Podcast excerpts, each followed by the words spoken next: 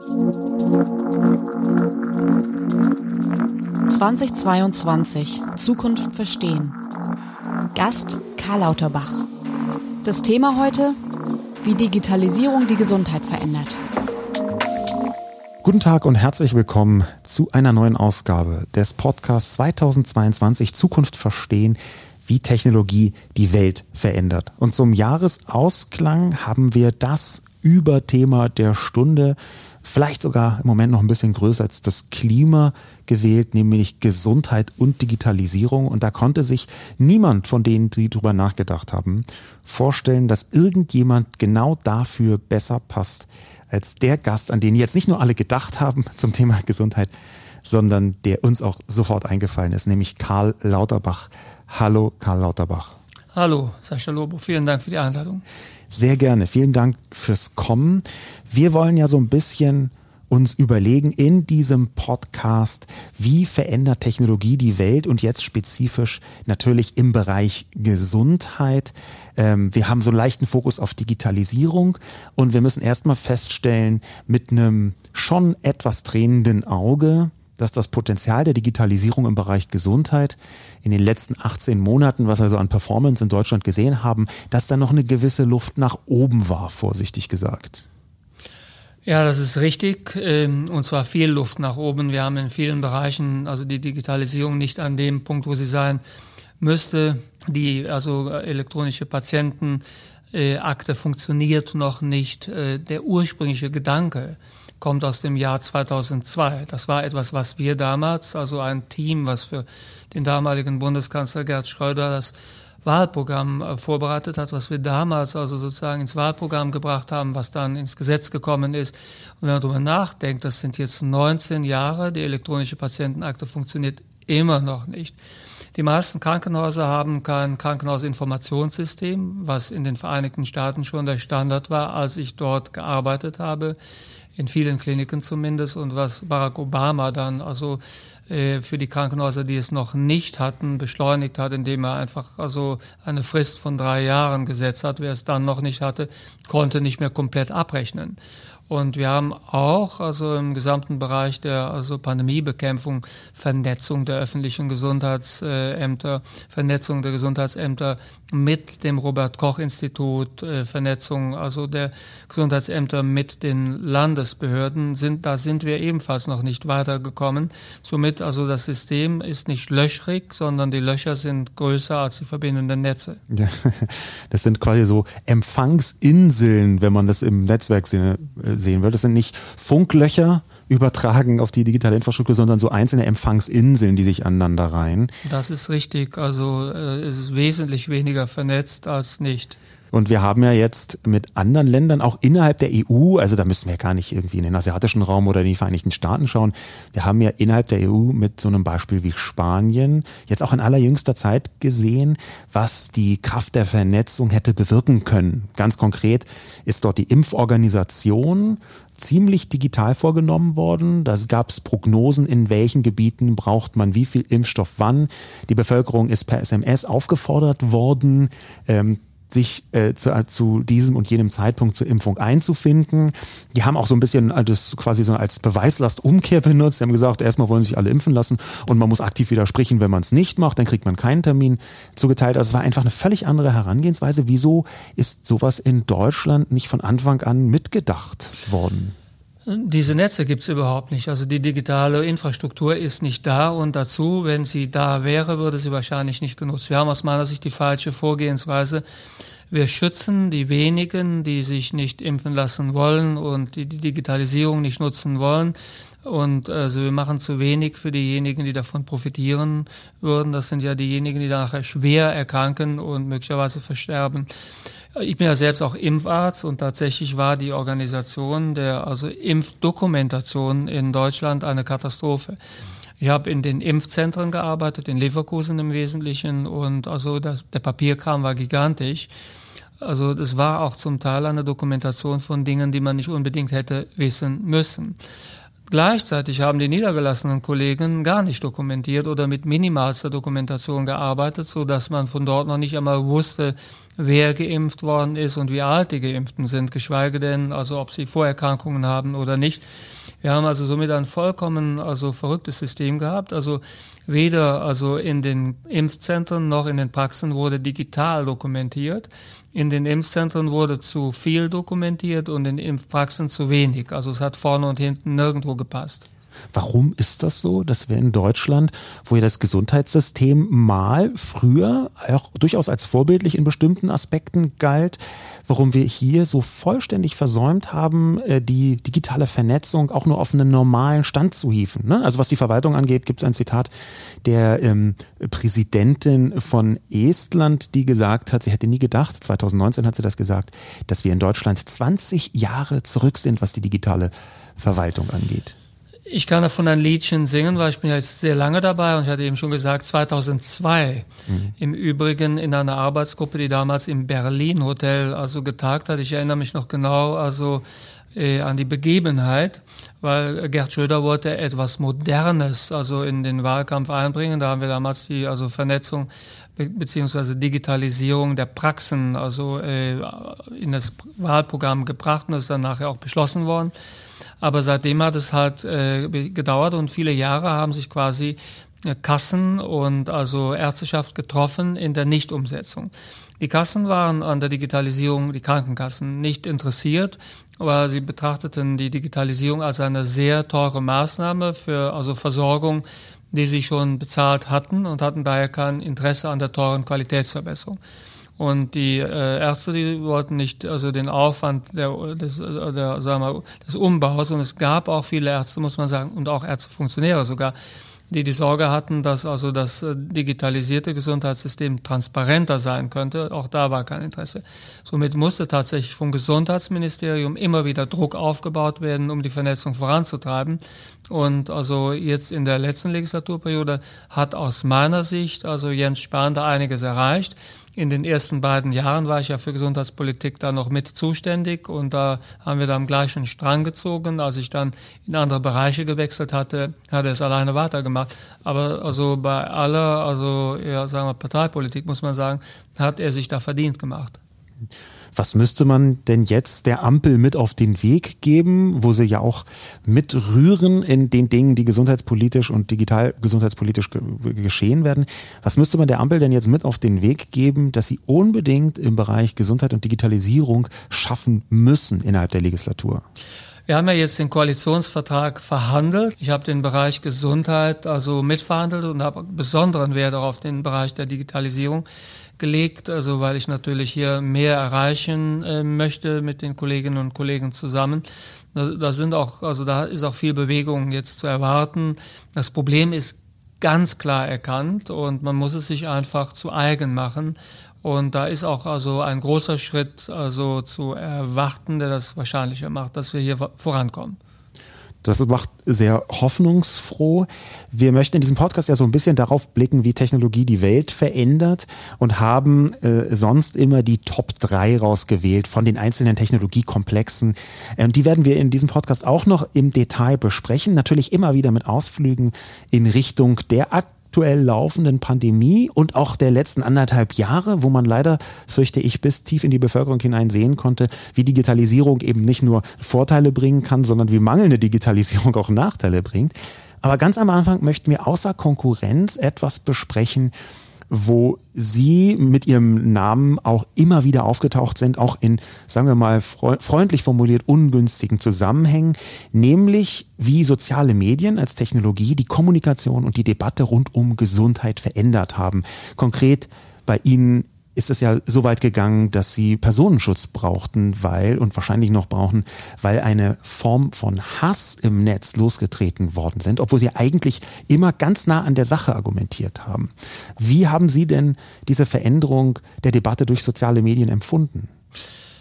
Die sozialen Medien, also sind Fluch und Segen zugleich natürlich, das ist eine Binse, aber im Bereich der Pandemiebekämpfung äh, ist es tatsächlich also bei einigen exponierten äh, Wissenschaftlern und Politikern so gewesen, dass wir für die Schutzmaßnahmen, die wir empfohlen haben, einfach auf der Grundlage der evidenzbasierten Medizin, also ich versuche mich immer auf dem Boden der evidenzbasierten Medizin zu bewegen. Wir sind zum Zielobjekt von Hass und Drohungen äh, geworden.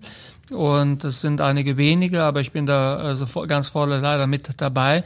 Äh, ich persönlich kämpfe halt damit, dass immer wieder im Netz zu meiner, ich muss mal ganz platt ausdrücken, also zu meiner Ermordung aufgerufen wird. Also das sind. Ich finde also es gar nicht platt, ehrlich gesagt, sondern äh, bestürzend. Ne? Es ist bestürzend. Also äh, das, also da wird ganz im Klarnamen, also wird dazu aufgerufen, um ein Beispiel zu nennen, dass ich den nächsten Lübcke machen möge oder es gibt eine also Gruppe, die sich also offen, die sich offen dazu bekennt, mich also äh, vor meiner Haustür also äh, ja, wenn man will, zu erschlagen, kann man sagen. Mhm.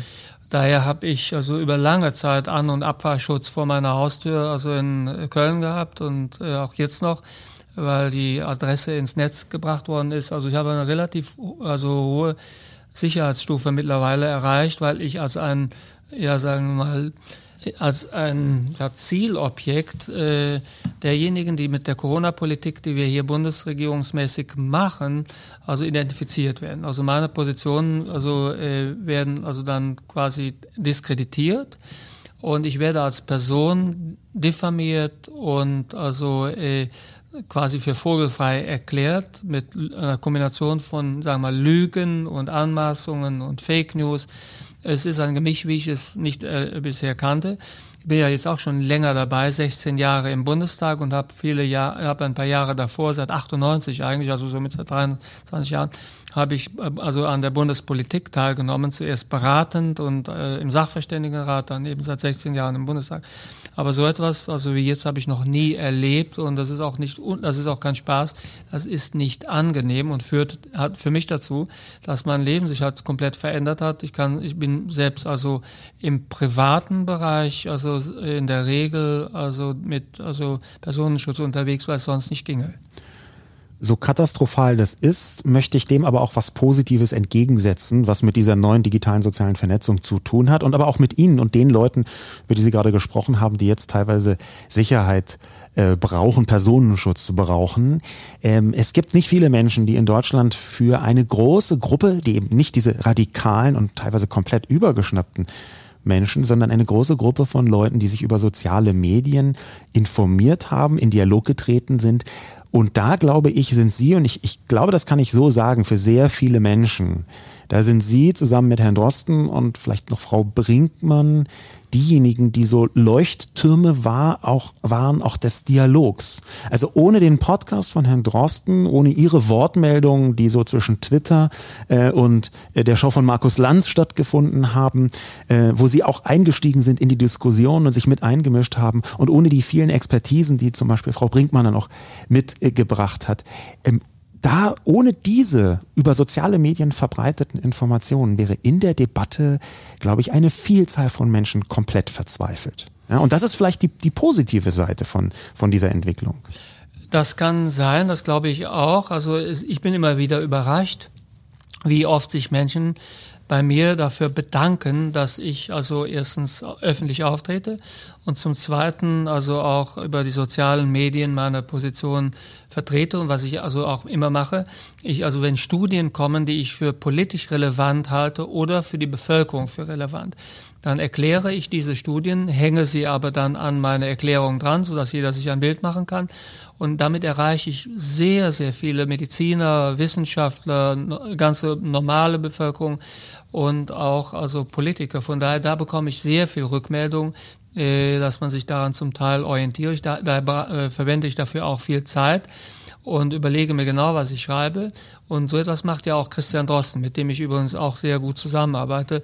Äh, Christian Drosten ist wirklich also von der wissenschaftlichen Seite betrachtet, aber auch von der menschlichen Seite äh, gesehen und auch von seiner politischen, also sagen wir mal, Einstellung zu diesen Dingen ist er ein Gewinn für das ganze Land. Und also ich will, ich will gar nicht darüber nachdenken, wie es ausgesehen hätte, wenn wir ihn nicht gehabt hätten. Also ich ja. habe mit ihm immer nicht nur gut zusammengearbeitet, sondern ich habe zunehmend erkannt, dass er eine Stimme ist, für die es keinen Ersatz gegeben hätte.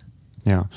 Und, und ich glaube, dass das man immer im Hinterkopf behalten muss, äh, so, so katastrophal und so schlimm und so verachtenswert diese Entwicklung ist in, für Sie persönlich, ähm, für die es auch aus meiner Sicht gar keine Entschuldigung und Erklärung gibt. Äh, das ist eine Radikalisierung, die wir dringend bekämpfen müssen. So großartig ist es, dass Menschen mit einer Sachkunde, wie Sie das haben oder Herr äh, Drosten das hat, sich einfach direkt ins Getümmel stürzen können und als Menschen dort kommunizieren können und überhaupt erstmal sowas wie eine Debatte auch außerhalb großer Massenmedien ermöglichen. Und ich glaube, das hat vielen Kraft gegeben. Und genau hier möchte ich eine kurze Unterbrechung einfügen. Es erscheint mir wie die richtige Stelle, um den Cisco-Fact mit hineinzunehmen. Also das Informationsstück, was von dem Mitabsender dieses Podcasts Cisco zu diesem Thema eingebracht wird. Hallo zusammen, mein Name ist Mirko Bass. Ich mache Geschäftsfeldentwicklung bei Cisco in Deutschland. In dieser Folge dreht sich ja alles um das Thema Gesundheit. Und der Cisco-Fact passend dazu ist natürlich der Medibus, eine Arztpraxis auf vier Rädern. Und gemeinsam mit der Deutschen Bahn hat Cisco nämlich den Medibus ins Leben gerufen. Das Ganze ist eine voll digitale, hochvernetzte rollende Arztpraxis. Und auf diese Weise könnte zum Beispiel das große Problem zunehmend fehlender Landärzte wirklich gelindert werden. Heute sind bis zu 245 Patienten am Tag in einem der inzwischen sieben Medibusse in der Untersuchung, werden geimpft oder werden versorgt von den Mitarbeitenden der Deutschen Bahn bis hin zu Geflüchteten. Und während der Pandemie waren natürlich Corona-Tests ein Schwerpunkt. Cisco sorgt hier für die digitale Kollaboration, mit der stets die richtigen Fachleute hinzugezogen werden können, für die digitale mobile Infrastruktur, um im Medibus auf die richtigen Daten zugreifen zu können. Und nicht zuletzt für die Sicherheit der hochsensiblen Patientendaten. Wer mehr über den Medibus wissen möchte, sucht im Netz nach Cisco und Deutschland und Medibus. Viel Spaß beim Entdecken der Möglichkeiten. Das war der Cisco-Fact dieser Folge und jetzt geht's direkt weiter mit dem Podcast. Wenn wir zum dritten Platz kommen von den Technologien, die in der Zukunft die Gesundheit am stärksten verändern werden. Und da ist auf Platz drei aus der Sicht unserer Redaktion die digitale Zusammenführung einerseits von Patientendaten, Vitaldaten und andererseits dem Stand der Forschung. Platz drei Patientendaten und der Stand der Forschung. Die digitale Vernetzung erlaubt, viel schneller als zuvor alle Patientinnendaten mit dem jeweiligen Stand der Forschung abzugleichen. Das hört sich simpel an, aber tatsächlich ist genau das schon heute oft lebensrettend. Effektiver ist es ohnehin, wenn das medizinische Personal Zugang zu allen Untersuchungsergebnissen der letzten Jahre hat. Und je besser die Vernetzung in Zukunft stattfindet, desto effizienter wird das Gesundheitssystem. Und das ist ja genau das, was Sie jetzt auf Twitter auch gemacht haben, so ein bisschen den Stand der Forschung zu illustrieren, nachvollziehbar zu machen und so schnell wie es irgend geht in die Köpfe der entscheidenden Menschen, das sind häufig äh, Ärztinnen und Ärzte, zu bringen, so dass die das in, ähm, mit den Daten, die sie von ihren Patienten haben, zusammenbringen können. Dem würde ich zustimmen und das beschreibt ein Stück weit auch also die Art und Weise, wie ich arbeite, auch unabhängig von der Pandemie. Ich bin im Hintergrund über all die Jahre äh, bin ich also äh, auch im medizinischen Bereich immer noch also ein bisschen aktiv gewesen. Also bei mir kommen zum Beispiel viele Fragen für Zweitmeinungen an, wo ich mich dann mit Kollegen austausche, die Spezialisten in den entsprechenden Feldern sind. Aber für jeden einzelnen Patient recherchiere ich dann die Studienlage. Und das geht heute eben sehr schnell. Ich war also als äh, junger Mediziner noch, also äh, ich drücke es mal anders aus. Also ich war schon während meines Studiums, ich habe noch Medizin studiert, da war ich schon besonders stark an Studien interessiert. Ich habe, also ich gehörte zu den ganz wenigen Studenten, Studierenden, die sozusagen durch die Bibliothek gelaufen sind und nach bestimmten Journalen gesucht haben. Das habe ich weitergemacht, also äh, als ich in den Vereinigten Staaten gewesen bin. Das war ein enormer Aufwand. Also sie rennen zum Teil also von Etage zu Etage, um die einzelnen Artikel zu finden. Und plötzlich geschieht ein Weltwunder. Das ist alles digital vorhanden. Also ich erinnere mich, wie viele Stunden die Country Library, das ist also die äh, also äh, äh, Bibliothek der Harvard Medical School hat also fünf Stocke oben und vier nach unten, also neunstöckiges also Gebäude. Ich erinnere mich noch daran, dass ich also 11 Uhr war Schluss, wie oft ich dann von oben nach unten gelaufen bin, um noch den einen oder anderen Artikel zu finden. Jetzt sind diese Artikel alle digitalisiert und sind auf dem Smartphone vorhanden. Daher war es für mich also ein solcher Gewinn, also meine gesamte Arbeitsweise. Ich bin auch viel effizienter geworden. Ich, äh, ich, glaube, dass sogar die Medizin deutlich besser geworden ist für die also jetzige Generation, die mit diesen digitalen Medien also aufwächst. Also ist die evidenzbasierte Medizin der Standard, weil man einfach so schnell sich für einen einzelnen Patienten sehr schnell die Studienlage anschauen kann. Das war früher undenkbar. Genau, und da, da gibt ja dann auch so einen Hebel, wenn wir von diesem Platz drei sprechen, dass wir überhaupt erstmal Patientendaten haben, die heute teilweise in Echtzeit erhoben werden können. Auch das war früher in vielen Bereichen so nicht denkbar. Und dass ich dann einen Erkenntnisstand habe, den ich quasi fast wieder in Echtzeit mit dem Forschungsstand verbinden kann. Das war jetzt bei der Corona-Pandemie ja teilweise wirklich so, dass sich im Wochenend, äh, Wochenrhythmus Erkenntnisse verschoben haben, die dann dazu geführt haben, dass wir gemerkt haben, ah, das ist eine Person, die hat folgendes Symptombild. Ähm, das bedeutet, in der letzten Woche hätten wir noch gesagt, oh, die müssen wir dringend beatmen in Bauchlage. Und in dieser Woche sagen wir, nee, hier müssen wir mit einer anderen Medikation rangehen und das reicht, weil das den äh, Organismus weniger belastet. Also solche, solche Veränderungen, die sind ja bei Corona sehr überdeutlich geworden. Ja, ich weiß nicht, ob ich das voll mittrage. Also die großen, also äh, Behandlungsveränderungen, Protokollveränderungen, die haben sich schon äh, langsamer abgespielt. Aber es ist wahr, dass sie halt dann plötzlich überall vorhanden waren. Ich war, also im Wochenrhythmus war eine leichte Übertreibung. Ich neige ja, ärgerlicherweise also, zur Übertreibung. Alles gut, alles gut. Aber ich, ich, ja.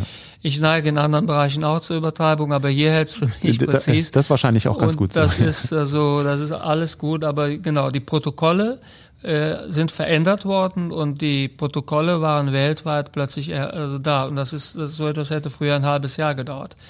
Also wenn wir früher an Bahn, also zum Beispiel das Beatmungsprotokoll, also wie beatmet wird, nicht wer, sondern wie beatmet, das ist verändert worden und also so etwas hätte früher ein halbes Jahr gedauert, bis sich so etwas allein in Deutschland also rumgesprochen hätte oder durchgesetzt hätte. Das ging jetzt sehr schnell die Frage, wie sich das Ganze weiterentwickelt. Also wie können wir mit ähm, Patientendaten auf eine Weise umgehen, dass wir sie immer so nah wie möglich an den Stand der Forschung heranführen? Haben Sie da eine Prognose für die Zukunft? Ich glaube, dass die elektronische Patientenakte, wenn sie auch verknüpft ist mit den Kliniken, einen großen Unterschied macht. Und das müssen wir schlank organisieren so dass also die äh, also Kolleginnen und Kollegen äh, in den Kliniken wie auch in den Praxen auf die Daten zugreifen können, wenn der Patient damit einverstanden ist. Das muss natürlich Voraussetzung sein, das ist gar keine Frage. Und die, äh, die Technologie dafür, die ist jetzt in Entwicklung. Im Moment also äh, geht das langsamer voran als also äh, erwartet. Nicht, weil etwas technisch noch nicht ginge, das höre ich immer, aber es ist falsch, sondern also der Hauptgrund ist im Moment, also es gibt zwei Gründe äh, weshalb die elektronische Patientenakte derzeit noch hängt. Also äh, Begriffe, die also hier genutzt werden müssen, damit man zuordnen kann, die müssen einheitlich sein. Und diese Vereinheitlichung der Begriffe, daran, daran arbeitet eine Arbeitsgruppe, geleitet von der Kassenärztlichen Bundesvereinigung. Das geht langsam voran. Und zum Zweiten, es ist tatsächlich für Bilder, also für Röntgenbilder, CT-Bilder und so weiter und so fort, da reicht der Speicherplatz zum Teil noch nicht. Aber beide Probleme werden gelöst es ist kein Grundsatzproblem mehr, was da entgegensteht. Dieser Fortschritt, der ist auch ein ganz zentrales Thema bei dem Platz zwei der Technologiekomplexe, muss man in diesem Fall sagen, die die Gesundheit am stärksten verändern werden. Und das sind durch die Digitalisierung getriebene neue Diagnose- und Medikationstechnologien von KI bis mRNA. Platz zwei Neue Diagnose- und Medikationstechnologien von KI über Proteinfaltung bis mRNA. Wir sind erst ganz am Anfang der Digitalisierung der Gesundheit, aber schon jetzt lässt sich erkennen, wie radikal künstliche Intelligenz vor allem die Diagnostik, aber auch die Entwicklung neuer Medikamente verändert und beschleunigt. Und weil man Komplexität mit digitalen Mitteln besser bewältigen kann, bekommen wir auch immer bessere Erkenntnisse über die komplexeste Maschine von allen, den menschlichen Körper und wie er funktioniert. Das war jetzt mRNA. Wir können uns gerne ganz auf dieses Beispiel fokussieren. Eine sehr, sehr digital vorangetriebene Technologie, wie viele Leute das gar nicht so äh, wissen, aber das ist ähm, tatsächlich der Fall, dass wir hier ganz eng an der Digitalisierung entlang äh, die Impfstoffe haben als Gesellschaft, als eigentlich als Menschheit aufbauen können. Und das ist etwas, wo wir heute erst am Anfang sind, aus der Sicht von ganz vielen Expertinnen und Experten. Sehen Sie das auch so? Ja, das ist in der Tat so. Also was ihr hier zunehmend verstehen ist halt also äh, wie die Sprache der Natur funktioniert. Also nicht nur des Menschen, sondern also auch alle anderen Tiere und der Pflanzenwelt. Und äh, tatsächlich ist das eine Sprache mit vier Buchstaben, aus der also eine begrenzte Zahl von äh, Wörtern also entwickelt werden kann. Also, also diese Wörter also kodieren dann Proteine. Diese Proteine bilden die Struktur also äh, allen Lebens. Und äh, wenn wir also quasi die Wörter kennen, wenn wir die, die Buchstaben an die, die aus der Buchstabenfolge haben wir die Wörter und also wenn man so will, ist also ein Mensch nichts anderes als also ein also, also ein sehr, sehr, sehr langer Satz mit den vier Buchstaben der Natur. Ja, man, manche sind ein bisschen länger als Satz und manche ein bisschen kürzer. Vielleicht noch für die wenigen ZuhörerInnen, die wir haben, die nicht in Biochemie habilitiert sind, können wir diese vier Buchstaben erwähnen. Es handelt sich um G, A, T und C, wenn ich mich richtig entsinne. Also der Bauplan der menschlichen Desoxyribonukleinsäure, korrigieren Sie mich jederzeit, ähm, also der DNS, das ist der genetische Bauplan von allen Lebewesen. Und da sind wir auch schon mitten in diesem mRNA-Thema. Ähm, dann äh, wir haben die Aussage von Stefan Boncel, dem CEO von Moderna, das ist einer der wichtigsten Impfstoffe natürlich weltweit, dass er, um das mal so ein bisschen auch als äh, Kraftpunkt zu zeigen, wie extrem die Digitalisierung da eingreift in das Weltgeschehen gesundheitlicher Natur.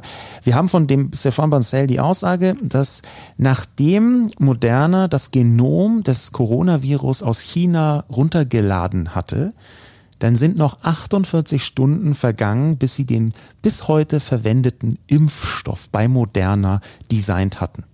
Und dass sie das überhaupt konnten, ist eine Meisterleistung und Meisterinnenleistung, würde ich gern dazu sagen, was Digitalisierung angeht und das tiefere Verständnis der Natur mit Hilfe von digitalen Instrumenten. Ja, das stimmt. Äh, ich kenne sogar denjenigen, der als Forschungsleiter damals also diese Arbeit äh, gemacht hat, Tel Sek. Äh, mit dem ich während der gesamten Corona-Pandemie häufig in Kontakt war. Moderna ist also eine Firma in Cambridge. Dort habe ich viele Jahre gelebt. Ich kenne das Unternehmen also über ein paar Ecken. Und also Telsek ist eine faszinierende Persönlichkeit. Äh, das also gilt übrigens auch natürlich für Ur Shahin, das ist keine Frage, aber ähnliche, Denk ähnliche Denkweise. Und es war eigentlich ganz simpel, wenn man so will. Also wenn man den genetischen Code hat, dann lässt man den genetischen Code quasi also äh, durch etwas laufen wie einen Drucker, sage ich einmal. Also der genetische Code wird in Stücke also geschnitten, also man sieht ungefähr, wo sagen wir die Stücke anfangen und enden, die für Proteine also zuständig sind. Und dann lässt man diese Stücke durch einen also äh, Printer laufen, also einen, wenn man so will, äh, Proteinprinter. Das heißt, wenn die DNA da durchläuft, dann werden also äh, dann werden Proteine ausgedruckt und also an den Proteinen kann man dann sehen, also äh, was ist etwas, wo ein Impfstoff also ansetzen könnte. Das ist natürlich bei Coronaviren das Spike-Protein. Das heißt, habe ich erstmal das also äh, das Stück, also das RNA-Stück, was für den, also für das Spike-Protein zuständig ist, drucke aus, dann muss ich dann also äh, nur noch also quasi äh, einen Impfstoff schaffen, der genau dieses Stück des Codes also in also äh, eine Fetthülle bringt und diese Fetthülle muss dann also in bestimmte Zellen aufgenommen werden, sogenannte dendritische Zellen. Diese dendritischen Zellen sind ideal geeignet, dass sich dort also dann das abspielt, was im DNA-Printer oder im Proteinprinter genauer gesagt, also auch im Labor also abspielt, nämlich also der, dann, dann ist plötzlich also die dendritische Zelle mit ihrem Ribosom der Proteinprinter ist das Ribosom in der Zelle, dann also wird das Protein ausge, äh, also sozusagen aus gedruckt, etliche Male ausgedruckt, geht an die Zelloberfläche und an der Zelloberfläche also äh, greifen dann die eigenen Immunzellen an, so dass also die Impfung funktioniert. Genauso ist es gewesen und das Prinzip ist im Wesentlichen also gut verstanden und nicht nicht so kompliziert. Die Umsetzung ist wirklich kompliziert. Also wie schaffe ich es beispielsweise? Das ist der springende Punkt, dass also die Messenger-RNA, mit der ich die Ribosomen in den dendritischen Zellen dazu bringen will, das also Protein zu drucken, dass diese also Messenger-RNA nicht als, sagen wir mal, fremd erkannt wird und zerstört wird. Und dafür gibt es einen speziellen Trick und der war aber ein paar Jahre vorher schon entwickelt worden. Der hat nichts mit also mit der SEC oder Uhur Shahin zu tun, sondern der Prolin-Trick sozusagen, das haben andere entdeckt. Das Spannende, was wir hier sehen, ist ja, dass plötzlich durch die Kodierung, die man inzwischen kennt und auch mehrfache Kodierung, jetzt nicht nur was äh, DNA angeht, sondern auch was bestimmte Proteinverkettungen angeht, dass wir auf einmal eine ganz starke Parallele haben zwischen Digitalisierung und Natur und dass man diese Parallele auch ausnutzen kann. Dass man anfangen kann, bei der Gesundheit der Zukunft quasi zu programmieren und dass man die Biologie versuchen kann zu programmieren auf dem Umweg der Digitalisierung. In der einen Welt hat man die Nullen und Einsen und in der anderen Welt hat man zum Beispiel aber nicht nur die verschiedenen äh, GATC, das steht jetzt äh, als Abkürzung für die äh, Bestandteile der DNA. Und diese Form von Programmierung, die rückt eigentlich Digitalisierung und Biologie ganz nah zusammen und eröffnet ein ganz neues Feld. In der KI zum Beispiel künstliche Intelligenz haben wir, KI kann man hier einfach als eine Art lernende Mustererkennung auf Speed begreifen, haben wir die Möglichkeit, immer wieder aufs Neue zu gucken, welches Protein würde denn auf da am besten passen, indem man das simuliert. Und auf diese Weise hat man eine Geschwindigkeit der Erkenntnis, die bis dahin eigentlich nicht zu erreichen war. Ja, das stimmt. Und es gibt ganz neue Möglichkeiten. Also ich nenne ein Beispiel, wo also KI einen Unterschied macht. Wenn ich jetzt meinetwegen den genetischen Code habe und der genetische Code also produziert ein bestimmtes Protein. Das Protein hat eine besondere Form, hat irgendeine Form. Dann ist es mit menschlicher Intelligenz nicht möglich, also äh, wenn ich nur den genetischen Code habe, sich vorzustellen, wie sieht denn nachher das Protein aus. Die sogenannte Proteinfaltung ist das dann? Genau, die Proteinfaltung. Also der Mensch kann sich nicht vorstellen, also zu, wie wird sich das falten. Wie werden also die und also mit KI, AlphaFold, also ist das entsprechende KI-Programm, ist es dann möglich, vorherzusagen, wie die Faltung ungefähr aussieht. Und wenn man das zu Ende denkt, dann kann man also sich also nicht nur etwas vorstellen, was es jetzt schon gibt, das ist der Code, das ist also die Faltung, die wir sehen werden, dann kann ich das kontrollieren an den also Proteinen, die es gibt. Ich könnte mir auch komplett neue Proteine überlegen. Und ich könnte, wenn ich einen Schritt weiter gehe, könnte ich mir auch überlegen, also was, was, was möchte ich mehr machen als einfach nur ein paar Proteine. Somit also äh, gelingt es also mit künstlicher Intelligenz aus dem Code also äh, eine Struktur zu schaffen, die man neues Leben nennen kann.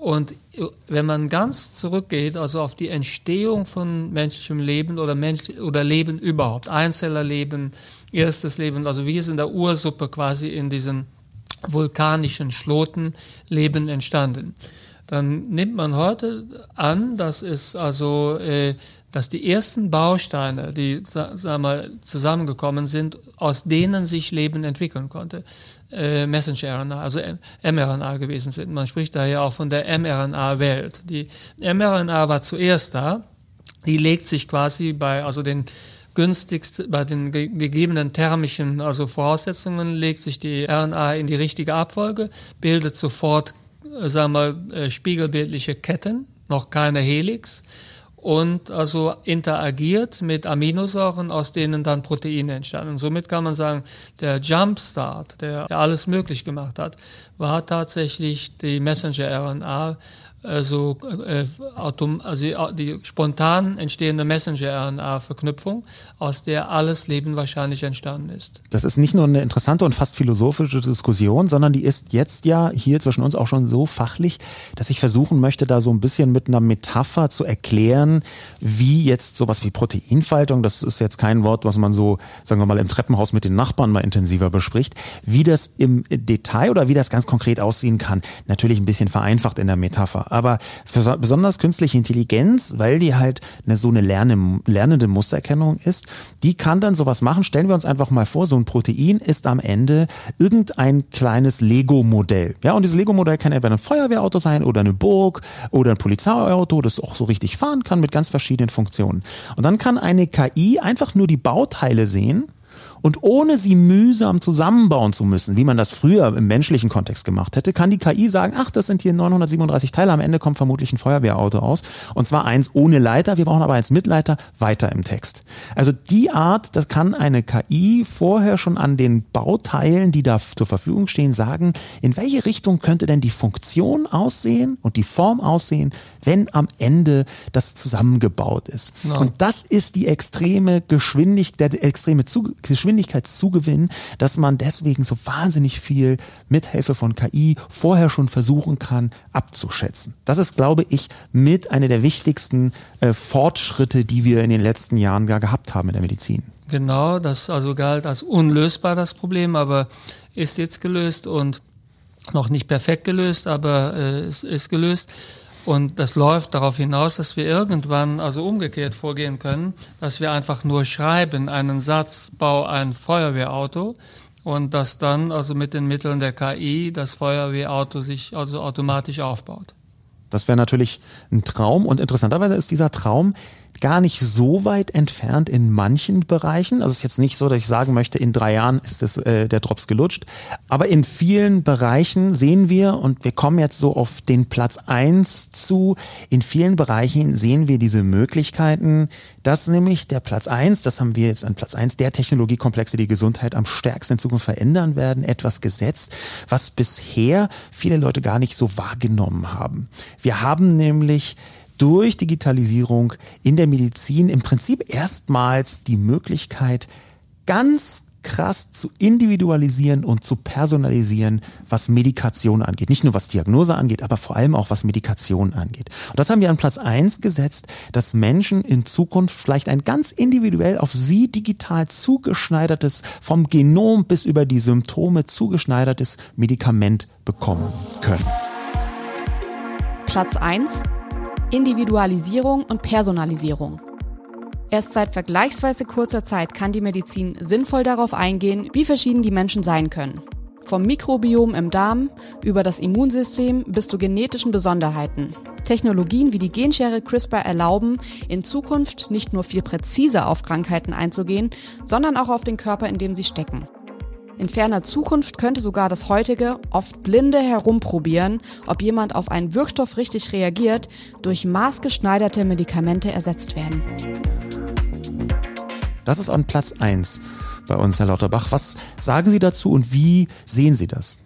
Also ich glaube, dass das in der Onkologie relativ schnell passieren wird, dass wir also dann äh, Cocktails entwickeln, äh, mit, von Antikörpern, die also auf die spezifischen Eigenschaften, die wir im Genom dann eines Tumors sehen, des Tumors des Patienten auch reagieren. Also äh, der, ein Tumor hat in der Regel also ein paar sogenannte Wachstumsgene und auch also Suppressorgene, Gene, die sozusagen dafür sorgen, dass das also äh, dass das Tumorgewebe sehr schnell wächst und also äh, Suppressorgene die, in, die dafür sorgen, dass also der Tumor nicht abgebaut werden kann, so leicht von angreifenden also äh, Zellen.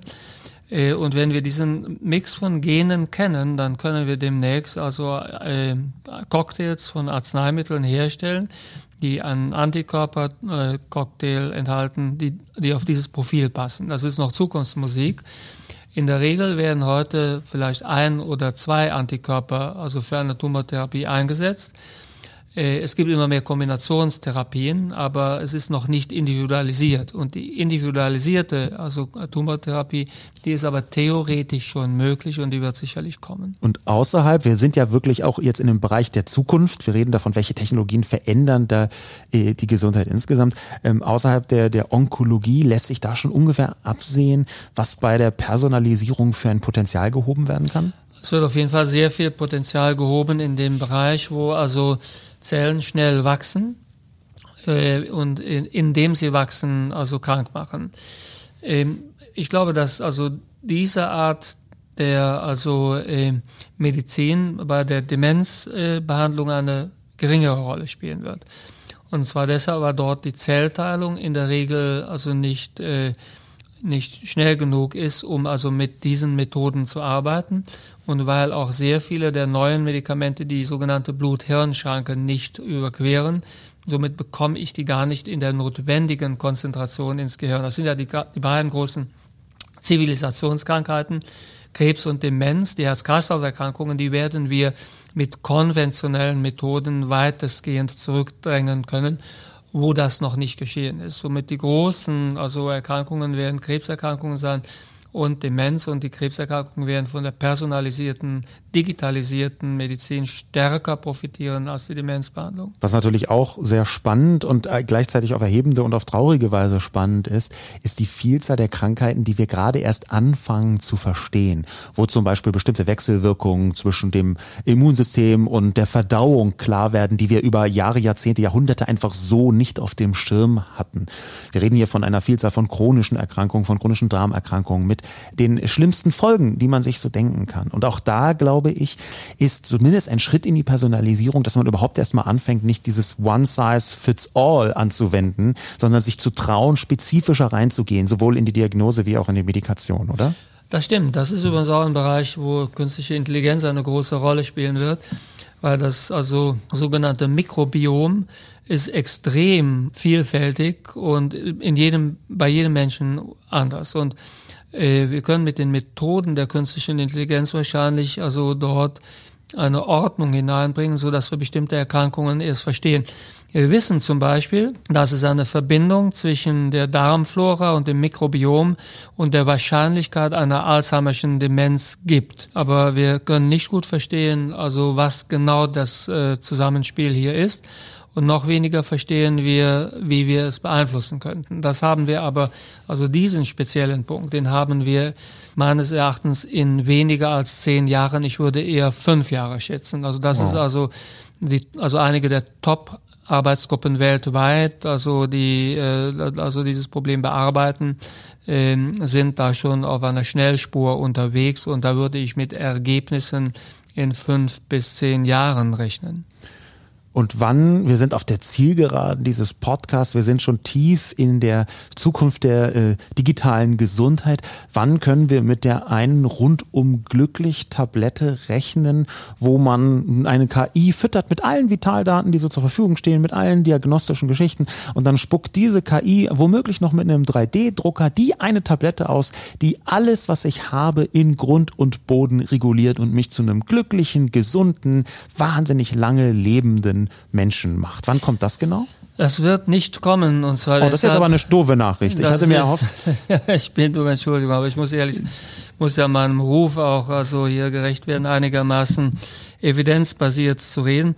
Das Problem ist also, weshalb diese Pille nicht kommen wird, ähm, dass sich halt die Ziele also äh, widersprechen und beißen. Also es gibt also eine Reihe von also äh, äh, Dingen, die würden uns zum Beispiel helfen.